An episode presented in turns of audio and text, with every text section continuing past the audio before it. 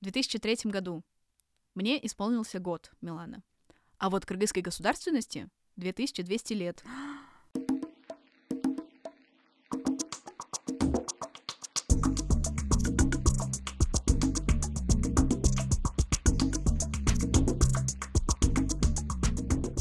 Салам! Вы слушаете подкаст «Сарыказдар» о мультикультурализме в Казахстане и Кыргызстане. Ведем его мы. Я Афина Гасанова. И я, Милана Байсултанова. В первом выпуске подкаста мы обсуждали, что такое мультикультурализм, как он зародился, как он развивался, как он работает в глобальном севере и как он работал в Советском Союзе. В сегодняшнем выпуске мы будем обсуждать гражданскую и этническую идентичность в Казахстане и в Кыргызстане и как граждане наших стран идентифицируют себя сегодня. Для того, чтобы и вам, и нам было легче понимать, о чем пойдет речь, сейчас мы объясним, что мы имеем в виду, когда используем те или иные термины.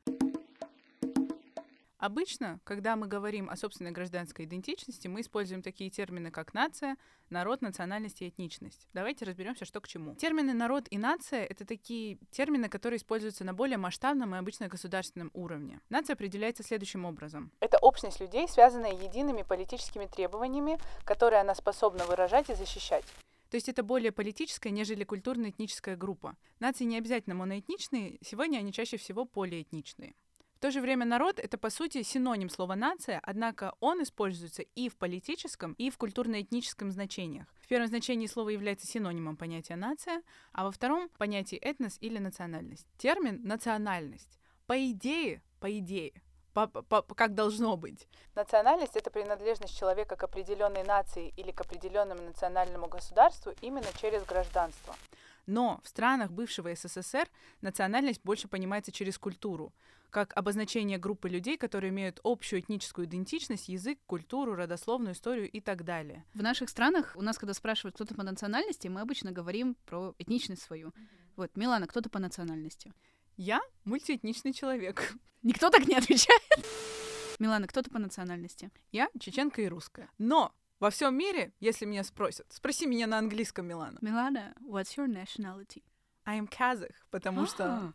Сюрприз. Вот такая радикальная идея, потому что у меня гражданство Казахстана, и, значит, во всем мире, когда люди спрашивают мою nationality, они ожидают, что моя национальность будет связана как бы с моим, напрямую связана с моим гражданством. Но не у нас.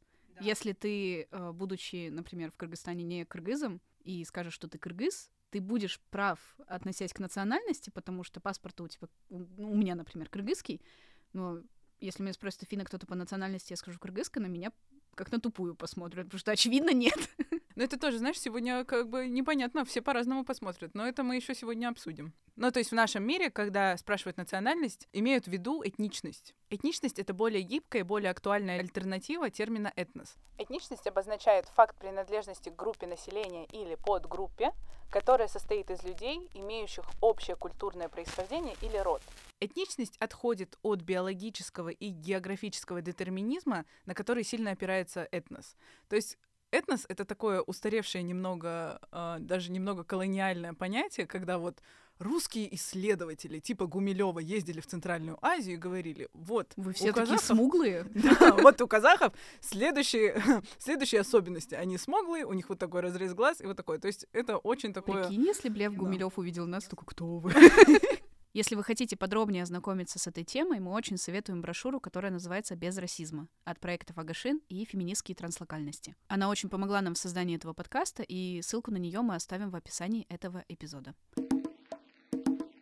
Ну что, давайте обсудим граждан Казахстана и как мы сегодня себя идентифицируем. В этом рассказе, по крайней мере, я буду сильно опираться на работу французской исследовательности Марлен Ларюэль, которая написала книгу «Центральной периферии. Становление нации в Центральной Азии». В общем, как Казахстан старается строить идентичность своих граждан. Ларюэль называет Казахстан хрестоматийным примером построения гибридной государственной идентичности. Потому что Казахстан продвигает как внутри для своих граждан, так и снаружи он их позиционирует с точки зрения трех разных парадигм. И эти разные парадигмы разработаны для разных аудиторий. Три эти парадигмы — это казахскость, казахстанскость и транснациональность. Потому что Казахстан определяет себя одновременно и как политическую единицу казахского народа, и как полиэтническую казахстанскую нацию, и как транснациональную страну, которая интегрирована в мировые тенденции.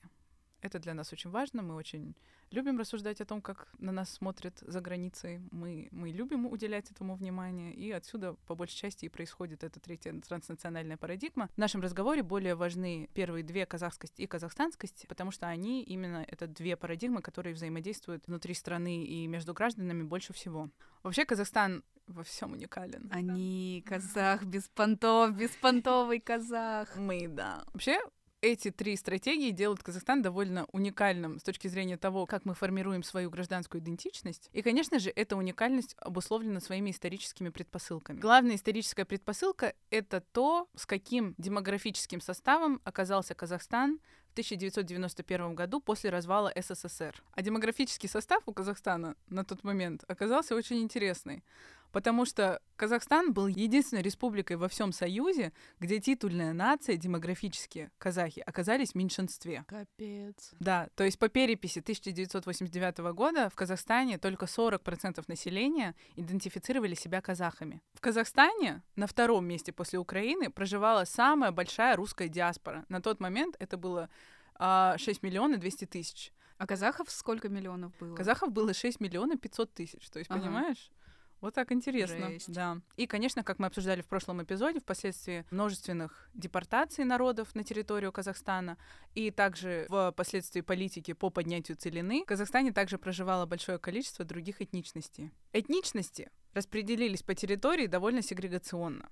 Представители европейских этничностей преимущественно проживали в северных регионах страны и в столице тогда Алматы, в то время как в южных регионах проживало много узбеков, а этнические казахи в большинстве своем проживали в центральных регионах и у них была довольно низкая плотность населения. К 2016 году демографическая ситуация изменилась следующим образом. В 2016 году казахи составляли 66% населения Казахстана. Я знаю, что к 2023 году эта цифра уже еще ближе к 70%. В 2016 году русские составляли 20% населения, и остальные 14% — это другие этнические меньшинства. Ну что, перейдем к обсуждению непосредственно этих парадигм. Главная идентичность, которую позиционирует власть Казахстана — это казахская идентичность. И уже вокруг казахской идентичности строится казахстанская идентичность, но сейчас мы сконцентрируемся на казахской идентичности. Казахстан отчетливо ассоциирует себя с казахскостью. Мы это видим на уровне государственных символов, конституции и, очень важно для нашей страны, на уровне речей первого президента. В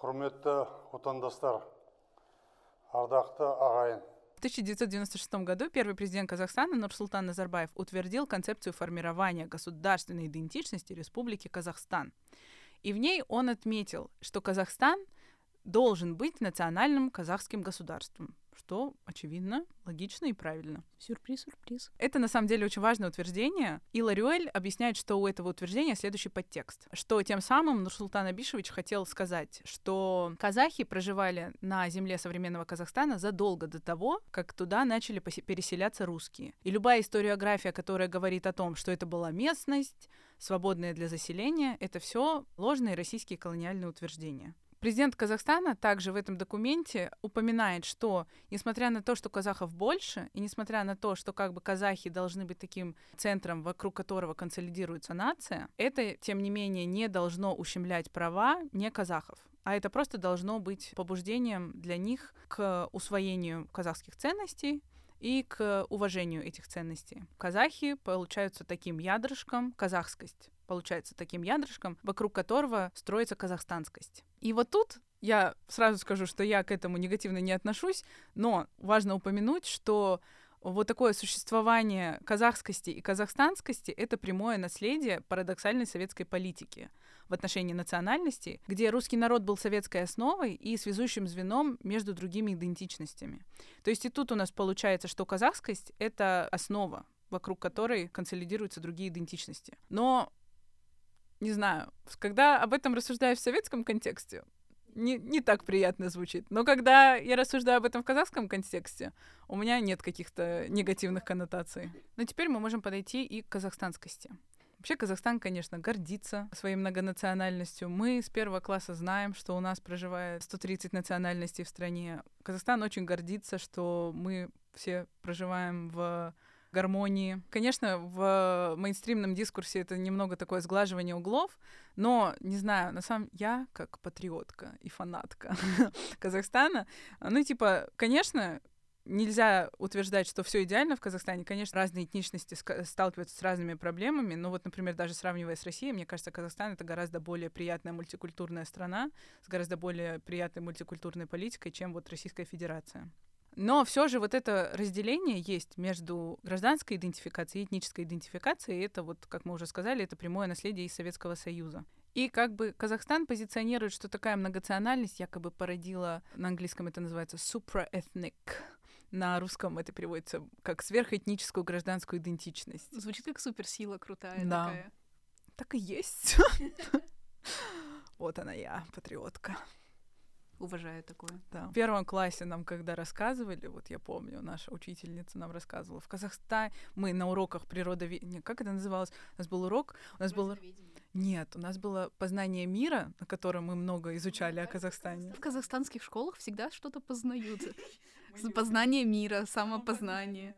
Милана, кстати, фан-факт. Э, Милана, ты победила на этой Олимпиаде? Я, да, я выпускница. Подожди, я выпускница гимназии самопознания в Казахстане, и я выпускница Республиканской Олимпиады по самопознанию. Я бы, конечно, так гордо этим не делилась, но ладно, это тоже будет отдельная, отдельная тема для подкаста.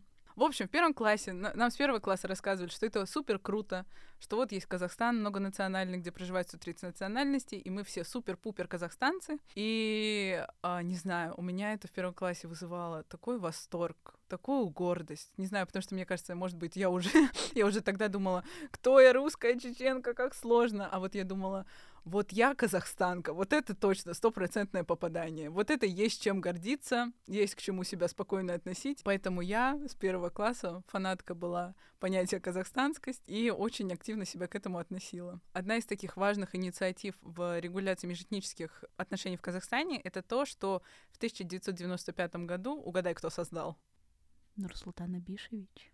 Бинго первый президент Казахстана создал Ассамблею народов Казахстана, которая вот институционально воплотила эту казахстанскую мультинациональность. Вообще интересно, что это, конечно, на тот момент была его такая политическая стратегия, потому что он боялся, что люди будут объединяться на фоне социальных классов или политических ориентаций, и тогда это может как бы создать такую, создать опасную, опасную ситуацию для его устойчивости во власти. И ассамблея как раз была одной из его инициатив, чтобы люди больше всего объединялись на основе гражданской идентичности, гражданской принадлежности. То есть тогда это как бы объединяется весь народ Казахстана. И на самом деле, когда даже когда заходишь на сайт этой ассамблеи и когда читаешь их официальные документы, там очень такие советские термины. Дружба народов. Вот там оно самое. Вот там этого всего очень много. Но таким образом у этой ассамблеи получается совместить и старый советский прием вот этой дружбы народов, и у них такой более модный нарратив диалога цивилизаций. И вообще... Йоу, молодежь! Оно самое. А Марлен Лариоль говорит, что для старших поколений это такое продолжение советской памяти, а для некоторых молодых — модный мультикультурализм. Это альтернативное название подкаста. Модный мультикультурализм. Интересно отметить, что вот эти все парадигмы на самом деле направлены внутри Казахстана на разную аудиторию, что казахскость более превалирует, когда идет диалог с казахскоязычными гражданами, и в особенности с сельскими жителями. А казахстанскость, конечно, по большей части направлена на славянские меньшинства, а также еще на российского соседа, чтобы говорить, вот мы никого не угнетаем, и другие постсоветские государства. Подводя итог этому разговору о казахскости и казахстанскости и о том, как гражданам Казахстана стоит себя называть, хочется привести в пример один момент. Я недавно слушала один популярный казахский и казахстанский подкаст, где ведущие рассуждали о том, как стоит называть себя гражданам Казахстана. И они говорили о том, что если гражданин, который этнически не казах, хочет называть себя казахстанцем, а не казахом, то значит, что он, типа, не готов, что он, он не считает это предметом гордости, чтобы называть себя казахом. Ну, конечно, этот подкаст вели мужчины, поэтому, конечно, у них не хватает никаких культурных нюансов. Мне кажется, что этот вопрос гораздо сложнее, и он заслуживает гораздо большего диалога, чем рубить с плеча вот такими выводами. Потому что, а ни для кого не секрет, что национальные меньшинства в Казахстане как бы есть такая воображаемая иерархия у этих меньшинств. Но я не говорю о том, например, как в повседневной жизни, конечно, а, любой житель Казахстана может столкнуться с какими-то дурацкими микроагрессиями или дурацкими ненужными комментариями. Вот с, с такой дискриминацией, конечно, может столкнуться каждый. Но все равно есть в Казахстане иерархия этничности. Не секрет, что, например, у корейцев в Казахстане положение лучше, чем у, например, узбеков, потому что считается, что корейцы, например, вносят больше вклада в развитие страны. И также еще Марлин Ларуэль упоминает, что в этой иерархии тебе как бы поинты добавляет то, какие отношения у Казахстана экономические с твоей как бы исторической, условно, родиной твоей этничности. Поэтому, например, у немцев и у корейцев это добавляет им определенные поинты. А вот, например, у игуров, у узбеков, у чеченцев, они сталкиваются с большим количеством дискриминации, потому что с ними происходит больше ассоциации о том, что стереотипы о том, что они могут оказаться скрытыми исламистами, или начинаются вопросы о каких-нибудь сложных ситуациях на их исконных территориях когда я смотрю на этот вопрос с русской стороны, как бы как стоит называть себя гражданину Казахстана казахом или казахстанцем, мне кажется, когда человек с русской этничностью, гражданин Казахстана, называет себя казахом, это ему тоже в современном мире дает кучу плюсиков, потому что это как бы несет в себе определенный месседж, что это значит, что этот человек он не сторонник всяких колониальных предрассудков по поводу Казахстана, что в современной политической ситуации он придерживается определенных политических взглядов, что он как бы ему не присущ такой русский национализм, что он не считает, что там условно, например, а, такое страшное мнение, что Северный Казахстан должен принадлежать России, то как бы этот человек не... А, ему не характерны такие точки зрения и что он с гордостью может называть себя казахом, и никакой, никаких расовых предрассудков к казахам у этого человека нет. Вот такие плюсики для человека есть, когда этнически русский гражданин Казахстана называет себя казахом, что, по идее, слей по всем фронтам. Но если рассуждать с точки зрения, например, уйгуров или чеченцев, мне кажется, что тут гораздо больше нюансов, по следующим факторам. Что, во-первых, это этничности, которые сталкиваются с дискриминацией и в Казахстане, и на своих исторических родинах, то есть а, на территории Китая и на территории России. Также, мне кажется, тут важный пункт в том, что представители этих этничностей на своей исторической родине нет своего суверенитета, у них нет своей независимости. Для представителей этих этничностей, которые проживают в Казахстане, этот вопрос того, как себя называть, он гораздо сложнее. Но в то же время, мне кажется, на самом деле это все дело времени. По идее, все равно я это веду к тому, что я не против того, чтобы все граждане называли себя казахами, но я просто очень хотела поругаться с э, мыслях своих с ведущими того подкаста, что на самом деле все равно я считаю, что это дело времени, что граждане Казахстана больше начнут называть себя казахами, потому что, ну, потому что какая, по сути, разница? Если ты упоминаешь, что ты казахстанец, ты упоминаешь свою этническую принадлежность. Мне кажется, это все-таки дело времени, и там уже дальше как пойдет, к чему чему мы больше привыкнем, так дело и пойдет. Супер. Ну, я теперь расскажу про Кыргызстан. В принципе, а, то, что ты сейчас рассказала, очень похоже на то, что происходит в Кыргызстане. Но у нас есть такой нюанс интересный, о котором я расскажу чуть-чуть позже. Но для начала э, тоже дам небольшую демографическую справку по Кыргызстану. Э, не было у нас переписи в 91 году, но самое близкое к нему — это перепись 89 -го года. В принципе, сильно данные не расходятся, я думаю, за два года, так что будем опираться на нее. Итак, в 89 году, очень не хочу говорить в Киргизской ССР, так называлась страна официально, сейчас она так не называется, называется Кыргызстан. Но я буду и Киргизскую ССР, и Кыргызстан я буду называть Кыргызстаном, просто для справки. Итак, в 89 году в Кыргызстане жило чуть более 4 миллионов человек. Титульная нация кыргызы, титульная этничность. Хм, нация, этничность, окей. Основной этничностью являлись, естественно, кыргызы, больше двух миллионов кыргызов. Дальше вторая по величине по населению демографическая группа это, естественно, русские, которые жили в основном тоже на севере. Хотя и в Аше, и, в принципе, на юге Кыргызстана до сих пор живет, ну, немало русских. А это почти миллион человек, 900 тысяч. Узбеки — полмиллиона человек. До сих пор это одна из самых больших э, демографических групп в Кыргызстане. Ну и так далее. Остальных народов в 89 году было меньше, в среднем меньше 50 тысяч человек на одну этничность. Это относится и к тунганам, и к уйгурам, к таджикам, корейцам, азербайджанцам и так далее. Что же у нас сегодня? В 22 году Сюнчу Хорошая новость, у нас родился 7-миллионовый житель. Спасибо большое. Перепись э, проходила последняя наша в 2022 году. Я в ней, кстати, участвовала. Ко мне домой приходила очень приятная девушка и спрашивала, а кто вы по национальности? И тогда я подумала, хотите, я расскажу вам об этом в подкасте. А, итак, из 7 миллионов человек почти 5 миллионов. На 2022 год, я думаю, в 2023 уже 5 миллионов, скорее всего, кыргызов. Русских стало намного меньше. А, больше, чем в два раза. И сейчас вторая после кыргызов этническая группа, самая большая, это узбеки. Это на 2022 год 999 тысяч. Можем сказать, миллион узбеков. Естественно, это в основном все юг, Это Баткен, Джалалабад, Ош, но и, в принципе, по всей стране узбеков очень много. Русских 300 тысяч человек, и остальных народов тоже не больше 100 тысяч человек. Теперь мы перейдем к тому, как строилась национальная идентичность в Кыргызстане. Для начала я приведу цитату из той же книги, что цитировала Милана про Казахстан. Книга очень исчерпывающая на самом деле. Вообще женщина хорошо исследовала Центральную Азию. Молодец. Всем у нее нужно поучиться. Марлен Ларуэль. Статья про Кыргызстан называлась «Национальное единство против плюрализма. Государственность Кыргызстана». Итак, что говорит мадам Ларуэль? Я уверена, что то, что мы обычно видим как борьбу Кыргызстана за выбор между этнической и гражданской идентичностью, является неверной интерпретацией. Цель властей, безусловно, состоит в том, чтобы сделать этнические кыргызские атрибуты язык и культурные символы, связующим элементом, вокруг которого может возникнуть гражданская идентичность. Таким образом, титульную группу призывают объединить свою этническую и гражданскую идентичность, в то время как меньшинства вынуждены принять гражданскую идентичность, многие элементы которой определяются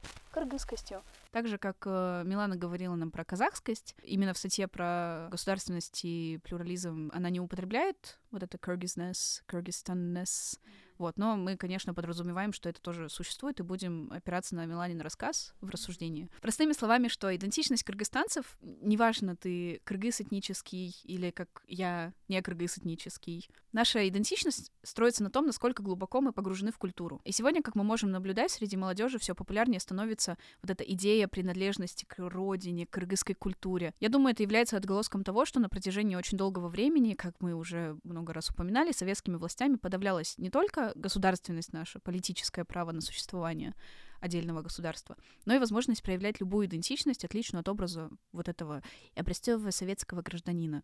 И, как мы видим, такая тенденция наблюдается практически в каждой постсоветской стране. Возьмем мы Кыргызстан, Казахстан, Грузию, Армению. То есть везде сейчас молодежь старается заново выстроить вот идентичность, и эта гражданская идентичность, она при- приглашает всех, кто любит эту страну. Даже если ты, возможно, не гражданин этой страны. Вот, но важно, чтобы ты любил и уважал это. Вообще, когда я думаю о вот этом nation building, то есть строении нации в Кыргызстане, мне первым делом приходит в голову семь заповедей Манаса. И это то, о чем я говорила, к чему я вернусь. Важная деталь, которой нет в Казахстане, но есть в Кыргызстане, это Манас. Семь заповедей я расскажу чуть-чуть попозже, как они звучат. Это, это очень веселая тема на самом деле, я считаю. И очень важная. Да, это правда. Я думаю, что сейчас все, кто слушает, э, кто учился в начальной школе в Кыргызстане, вспомнят вот эти таблички, которые в каждом классе кыргызского языка висели, где написано «Семь заповедей Манаса».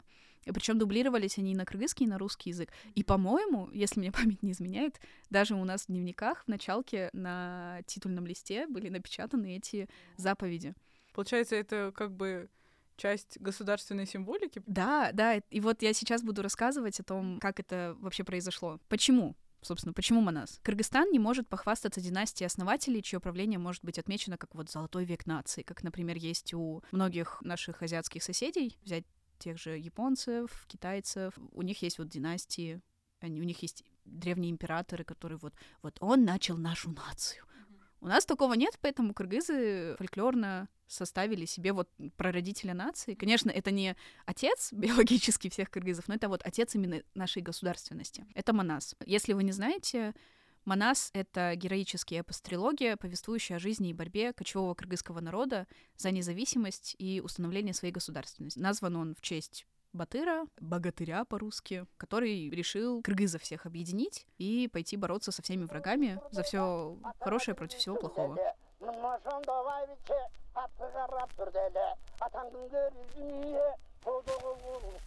Я думаю, что для того, чтобы рассказать о кыргызской государственности, очень важно рассказать о том, как вот наш символ нашей национальной идентичности был воспринят именно в советское время и как он воспринимается сейчас. В первые годы существования Советского Союза эпос принимался, в принципе, хорошо. В 1925 году он бы даже мог бы быть опубликован при поддержке Касыма Танастанова, на тот момент министра просвещения, на секундочку. Но что потом случилось? Случился сталинизм, случились репрессии, и советская верхушка начала относить все этническое к проявлениям национализма, и проект по опубликованию Манаса публичного был, естественно, закрыт. Только через 21 год, это 46-й, это уже послевоенное время, в Москве был опубликован отрывок эпоса, не весь. Эпос, на, на секунду, очень огромный. Считается самым большим эпосом в мире. Молодец. Нет, молодец. Это очень странный сори. Сейчас я подумаю другую реакцию. Нет, мне, я думаю, это искренняя реакция. Кыргызские политики хотели выдвинуть эпос Манас на соискание сталинской премии. Ну и тут дорогу перекрыли. Председатель Верховного Совета РСФСР Андрей Жданов обвинил эпос, внимание, Милана, как ты думаешь, в чем? Национализме. Нет, представляешь? Андрей Жданов обвинил эпос Манас в буржуазном космополитализме. Ой, ну, конечно, это второе было мое предположение.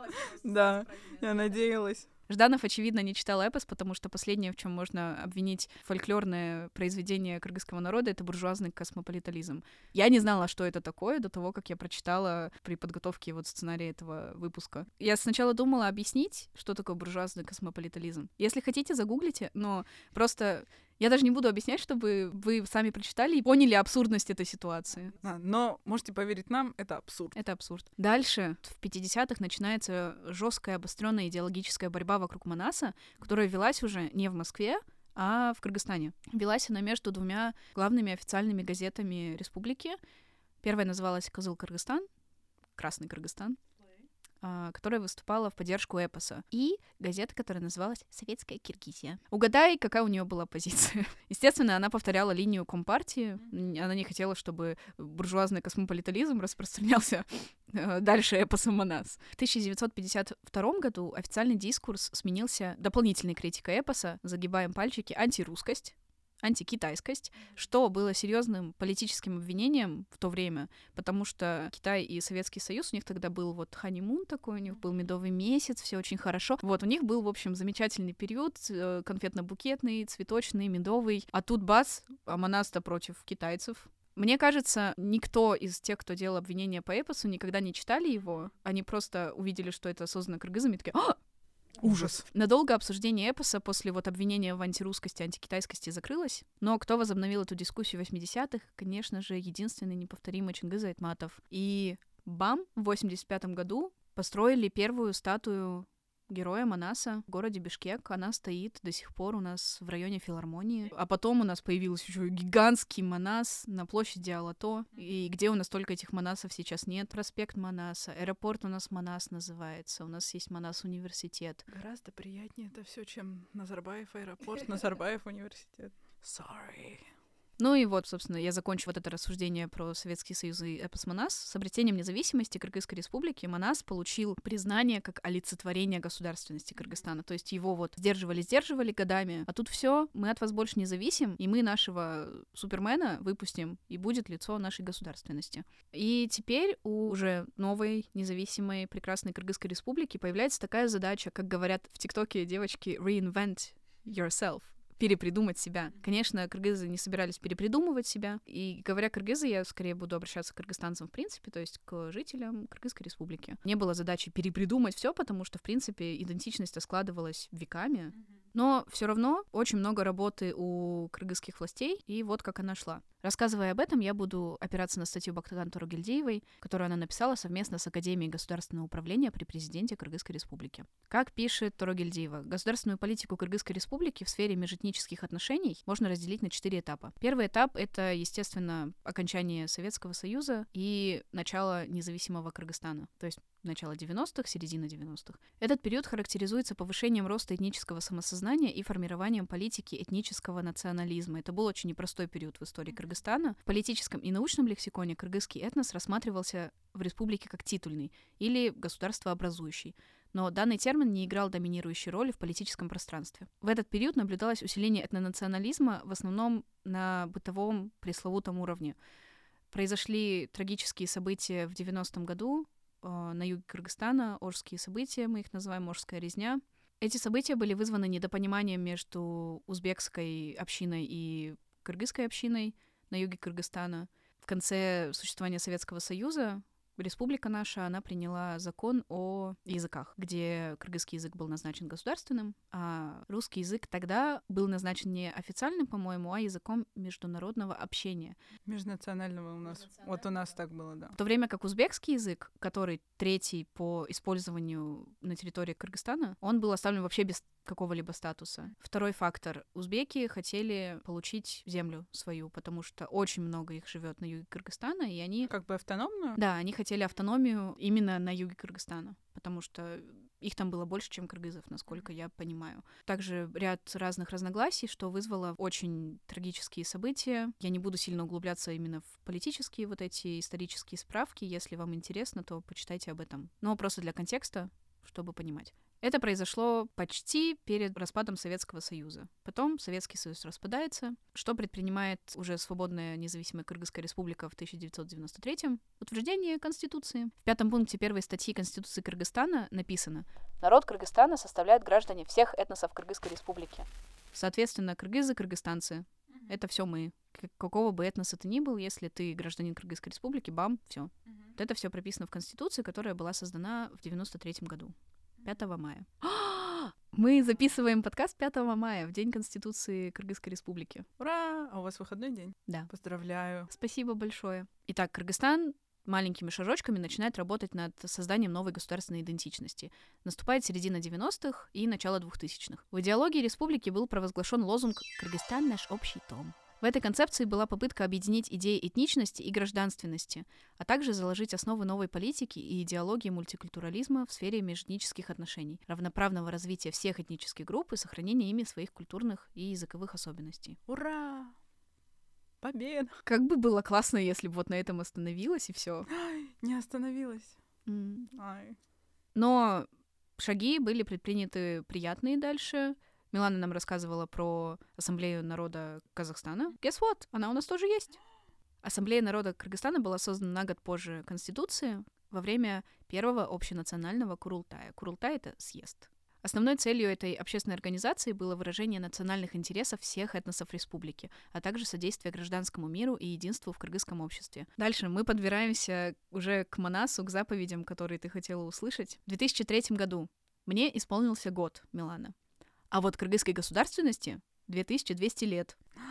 По крайней мере, так сказал Аскар Акаев, первый президент Кыргызстана, когда провел празднование вот этого вот юбилея большого. Столько не живут, кто-то скажет. А кыргызская государственность живет. В этот период в целях политической мобилизации населения республики в большей части использовались не идеи гражданской нации, а символы прародителей, так называемые. Манас, ингрианство, какие-то исторические деятели Курманджан Датка, батыры разные. Вот Акаев налегал на это. Вот. На праздновании 2200-летия кыргызской государственности Акаев призвал Манаса как, внимание, олицетворение этой государственности. Более того, он выпустил книгу, автором которой якобы сам является. Автором, естественно, указан он. Написал ли это он сам? I guess we'll never know. Книга называется «Кыргызская государственность и национальный эпос Манас». Во время торжеств президент Кыргызстана также выступил с политической речью, в которой выделил семь заповедей из эпоса, которые он объявил основой своей программы действий для независимого Кыргызстана. И это те самые заповеди с твоего школьного дневника? До того, как э, мы сели писать сценарий этого эпизода, я была уверена, что они реально прописаны в эпосе. Я была уверена, что вот, ну, народ, когда он годами складывал этот эпос, они такие, вот, давайте срезюмируем. Итак, ты готова услышать семь заповедей Манаса? Давай. Единство и сплоченность нации, международное согласие, дружба и сотрудничество. Вот прикинь, прямо нас так сидел на камне и говорил. Международное согласие, дружба и сотрудничество. Вот они ценности. Национальная честь и патриотизм, процветание через упорный труд и знания. Четвертое. Это мое любимое, потому что мы их учили в школе, и нужно было... Это был класс первый, второй, наверное. Ты выходил к доске и пересказывал их. Четвертый мой самый любимый, потому что он звучит как гуманизм просто. И мне было легко его выучить. Щедрость и терпимость. Гармония с природой. Тоже очень люблю эту заповедь Манаса. Ну и седьмое, самое важное, укрепление защиты кыргызской государственности. Этот список выглядит как выдача желаемого за действительное на самом деле, потому что в нем абсолютно нет политической программы, он просто... Ну, краси... Но он сказал красиво. Важно. Он, он прям как мы в универе, он вывозил на харизме просто. Никакого, никакого содержания, только красивая форма. Но целью этой речи было не выработать конкретную политику, на самом деле, а заложить вот как раз-таки основы новой национальной идеологии. Через год, в 2004 году, выпускается закон о государственном языке Кыргызской республики. Он не сильно отличается от того, что был выпущен еще в советское время, и звучит он так. Государственным языком Кыргызской республики является кыргызский язык. Кыргызский язык функционирует в обязательном порядке во всех сферах государственной деятельности и местного самоуправления. В качестве официального языка употребляется русский язык. Тоже важный момент. Потому что, кстати, очень многие путают, думают, что государственный язык э, Кыргызстана — это русский язык. Угу. А, У нас тоже есть такая проблема, все многие. Вот в Казахстане у русского языка есть статус? Вообще, да. На самом деле, там что-то столько дебатов, что я уже не помню. Кто-то М. говорит есть, кто-то говорит нет. Кыргызская республика гарантирует представителям всех этносов, образующих народ Кыргызстана, право на сохранение родного языка, создание условий для его изучения и развития. Не допускается ущемление прав и свобод граждан по признаку незнания государственного или официального языка. То есть я, будучи гражданкой Кыргызстана, к сожалению, Тебя нельзя дискриминировать. меня нельзя дискриминировать. Но А, ты сама себя. Да, пожалуйста, не делайте этого, я занимаюсь этим достаточно самостоятельно. Законом о государственном языке завершается второй этап развития национальной идентичности Кыргызстана, и начинается сложный третий период, который длился с 2005 по 2010 год. Это годы правления Курманбека Бакиева, который пришел на смену Аскару Акаеву после тюльпановой революции в 2005 году.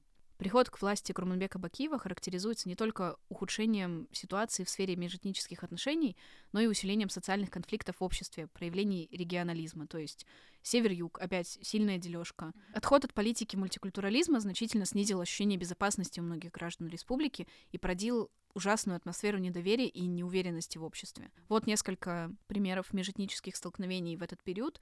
В 2006 году произошло столкновение между кыргызами и дунганами в селе Искра, Чуйская область. В 2009 тоже в Чуйской области, в селе Петровка, между кыргызами и русскими, соеди- они были соединены, то есть в одной группе, они против курдов пошли. Ужасная история, на самом деле. Шли слухи, что представитель курдов в селе Петровка изнасиловал ребенка, и кыргызы и русские объединились и пошли против них. И они сказали, если вы не выдадите этого насильника, то мы за себя не ручаемся, мы пойдем сжигать дома.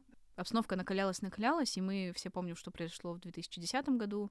Я очень хорошо помню, потому что меня дедушка забрал со школы, мы ехали по Алматинке, и я увидела что-то типа шесть перевернутых горящих машин. Это был апрель 2010 года, Вторая Кыргызская революция. Во время того, как происходили беспорядки в Бишкеке, когда началась революция, когда Бакиева хотели свергнуть, начались и беспорядки в Аше, тоже между кыргызами и узбеками. В том же апреле 2010 года революция завершилась, к власти временно пришла Роза Атунбаева, и обстановка утихомирилась. Тут начинается новый, на самом деле, достаточно классный период для становления государственности в Кыргызстане. Это начиная с 2010-го. Данный период характеризуется пробуждением новых демократических сил. Ходит Атамбаев к власти. В 2011-м создается отдел этнической религиозной политики и взаимодействия с гражданским обществом при аппарате президента. А в 2013 году вот ты рассказывала о концепции, которую придумал э, Назарбаев. У нас тоже есть концепция, только она в 2013 появилась. Концепция укрепления единства и народа и межэтнических отношений в Кыргызской республике. В ее основу была положена идея построения гражданской нации в республике, и было подчеркнуто, что кыргызский язык как государственный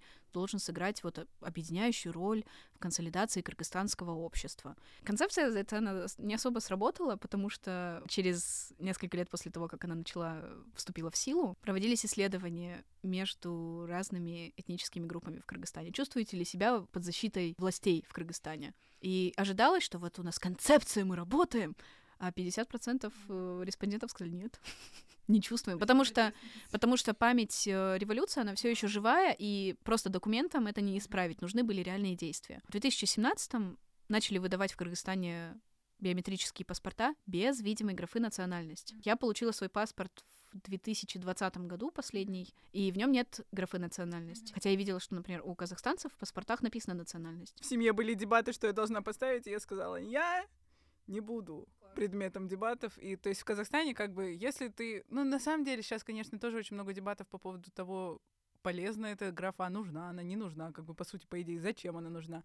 Но вот в Казахстане, я так понимаю, ее не убирают, потому что, как бы, у тебя есть свобода того, что ты можешь причислять себя к той или иной этнической группе, и, получается, это, как бы, один из таких маленьких способов эту свободу использовать. То есть, если хочешь, указываешь, если не хочешь, не указываешь. Завершается четвертый период, который выделила Тургельдеева в своей работе. И тут я смело попробую сформулировать то, что происходило дальше. А происходило это все начиная с 2020 года, тоже новая эра, у нас случилась корона, у нас случилась третья революция, сюрприз-сюрприз. Мы стараемся об этом весело говорить, чтобы не так страшно было. Говоря о паспортах, что произошло в 2020 году, в ID-карты снова хотят включить графу об этнической принадлежности. Это уже в ID-карты.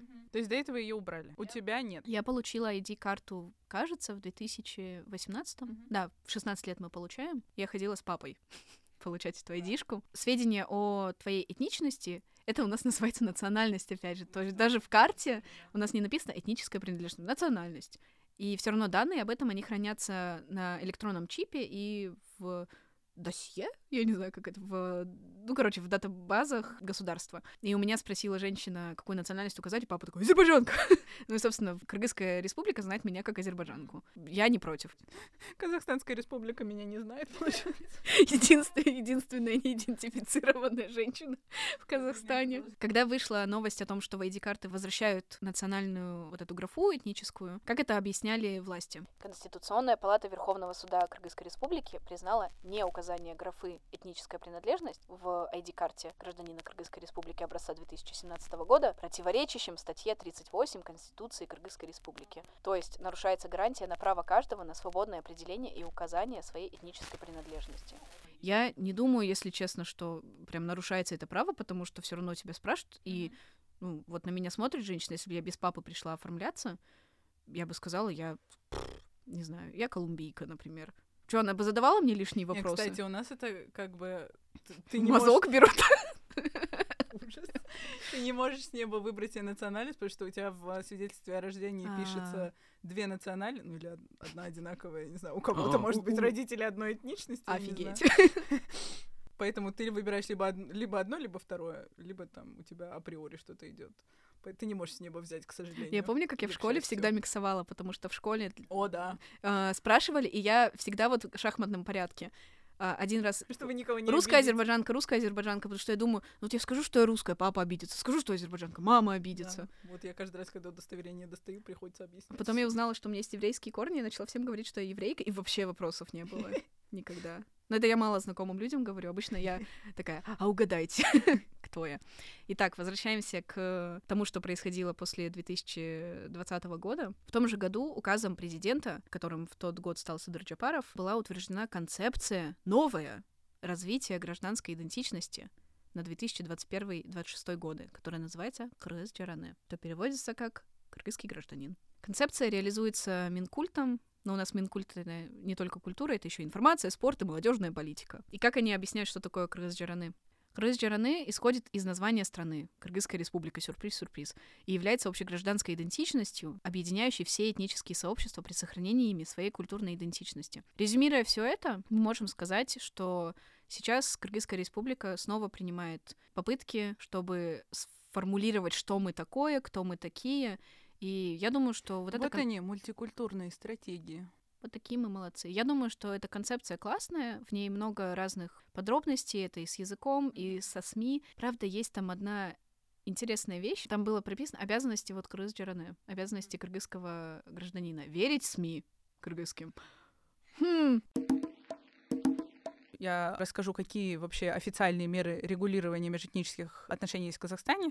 Начнем тоже с э, Конституции. С первой статьи Конституции 1995 года там упоминается, что основополагающие принципы республики включают казахстанский патриотизм и политическую стабильность. Вот, и обе конституции Казахстана... У вас две конституции? Ну, типа, одна... А, первая редакция, вторая редакция? Да, да. А, все. Я думала, прикол. У нас потеряли конституцию пару лет назад где находится подлинник основного закона страны, сегодня депутатам не смог сказать никто. По словам министра юстиции Джилдыс Мамбиталиевой, в их ведомстве хранится лишь копия, заверенная канцелярией аппарата президента. А, у нас проходил референдум пару лет назад, ага. и вот что-то Конституцию потеряли, и вот оригинал найти не могли бумажный именно. Сили Гуфи. Оба варианта, которые были созданы после уже независимости, после обретения независимости, они подчеркивают, что государство обязано защищать и развивать национально-культурные традиции всех этнических групп, которые проживают в стране. Конституция 95 года также прямо запрещает любую форму дискриминацию по следующим признакам. Происхождение, социального, должностного и имущественного положения, а также пола, расы, национальности, языка, религии, вероисповедания и места жительства. Более того, не только в Конституции об этом упоминается, но также и в Уголовном кодексе Казахстана. Опа. Во всех редакциях Уголовного кодекса упоминается, что дискриминация по признаку этнической, расовой, языковой, религиозной принадлежности, и согласно действующему кодексу, такая дискриминация наказывается либо штрафом, либо тюремным заключением там на срок до 75 дней. Так что это все не на голых словах, а на действиях. Будьте аккуратны, относитесь уважительно. Не только потому, что вас в тюрьму могут посадить, в принципе. Но мы надеемся, что у вас искренние мотивы. Да, искренние мотивы. Не только страх перед тюрьмой. И говоря об ассамблее, которую мы уже поминали, которую в 95-м году создал Нурсултан Абишевич, на самом деле у этой ассамблеи нет а, она не занимается дебатами по политизированным вопросам. Это больше у нее такое такие фольклорные, праздничные обязанности, что она сохраняет культуру, она эту культуру поддерживает, там создаются всякие воскресные школы, создаются всякие культурные клубы, курсы языков, ну вот такая всякая прикольная, важная, важная у нее цель у этой ассамблеи. Ну и, наверное, еще можно к этой э, политике отнести праздники, вот такой, я, кстати, я, кстати, что-то как-то не обращала внимания на этот праздник. Оказывается, 1 марта в первый день весны, это не выходной день, но, тем не менее, отмечается праздник День благодарности когда воспевается гостеприимство казахского народа. Слей, по идее, в этот день этничности, которые, к сожалению, стали жертвами, например, депортации, они в этот, этот день назначены для того, чтобы как бы был момент для этих этничностей поблагодарить казахский народ за гостеприимство, и что множество представителей этих этничностей были спасены благодаря там, казахскому гостеприимству. И также еще первый, 1 мая — это день единства народа Казахстана. То есть как бы все этни... это как бы прославление. Это уже выходной день. Как бы, когда весь мир отмечает труд, мы отмечаем единство, а мы отмечаем мир и май но не труд в этот день. И, наверное, еще день важный, который к этим э, датам можно отнести, это 31 мая. Это день памяти жертв политических репрессий, то есть это тоже важный день для Казахстана, потому что Казах... на территории Казахстана было большое количество лагерей, которые принадлежали ГУЛАГу, поэтому это все как бы важная дата нашей истории. Ну и, конечно, там уже дни касательно каждой депортации отдельно тоже обычно упоминаются в СМИ, об, вот в этом году я очень много видела упоминаний как бы исторических справок о том, почему... Мне кажется, это вообще с каждым годом относится, становится, к сожалению, все актуальнее, что это а, очень важно помнить. Вот, поэтому, да, сейчас этим дням тоже уделяется большое внимание.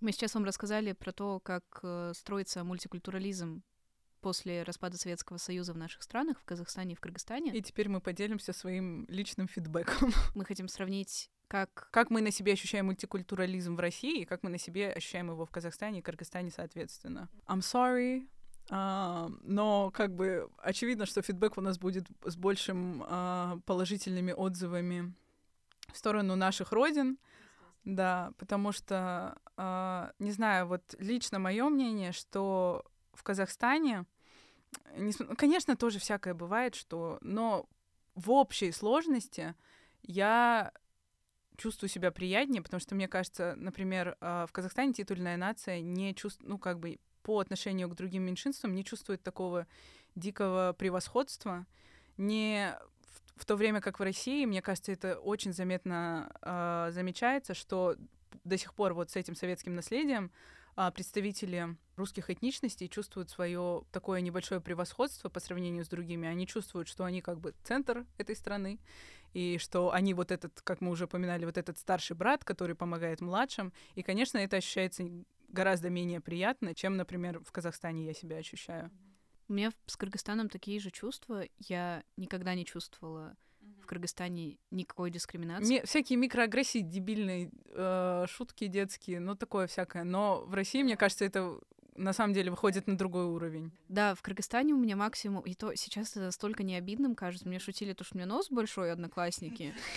Это мы с тобой, у нас бондинг с тобой по этой теме. Большие носы, клуб. Ну, опять же, это просто детский буллинг. Вот насчет национальности никогда не шутили. Ну, вот правда, что в Казахстане как-то к этим особенностям относятся с большим уважением и даже каким-то интересом, таким более уважительным интересом к этому относятся, к этому относятся как к положительному, нежели в России тебя сразу воспри... воспринимают как ты другой, ты не такой, ты не соответствующий, ты не ассимилировавшийся. Вот это все, что мы обсуждали в первом эпизоде.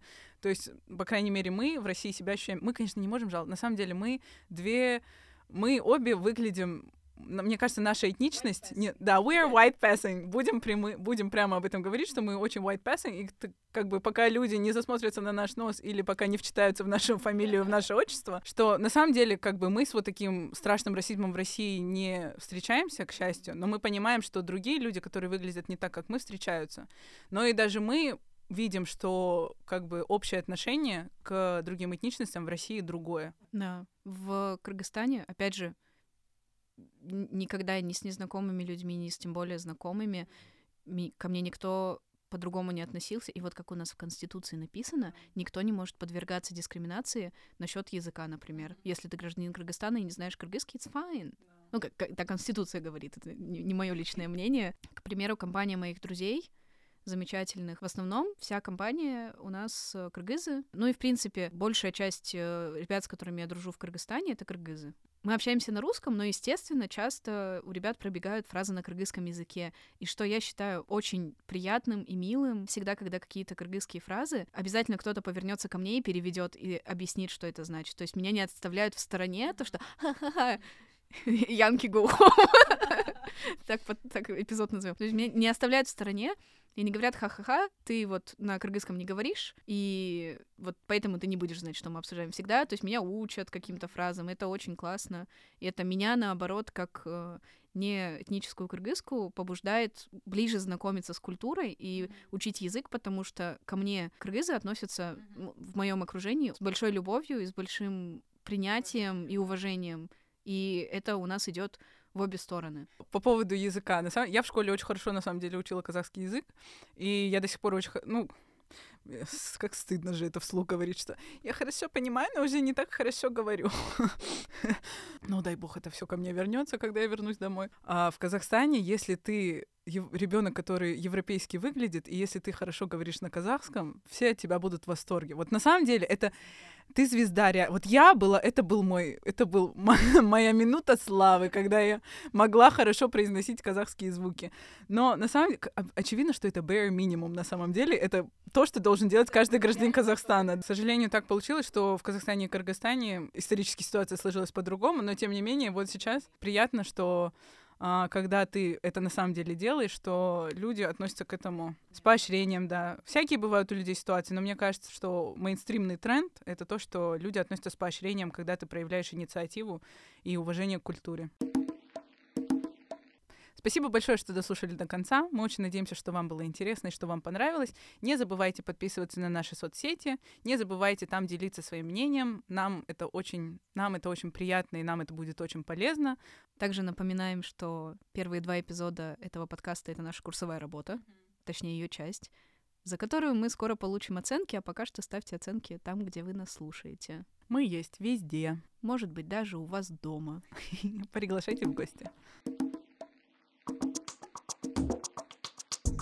Над этим эпизодом работали продюсер Афина Гасанова, редактор Милана Байсултанова, джингл для нас написала Даша Сластен. Спасибо большое, пока!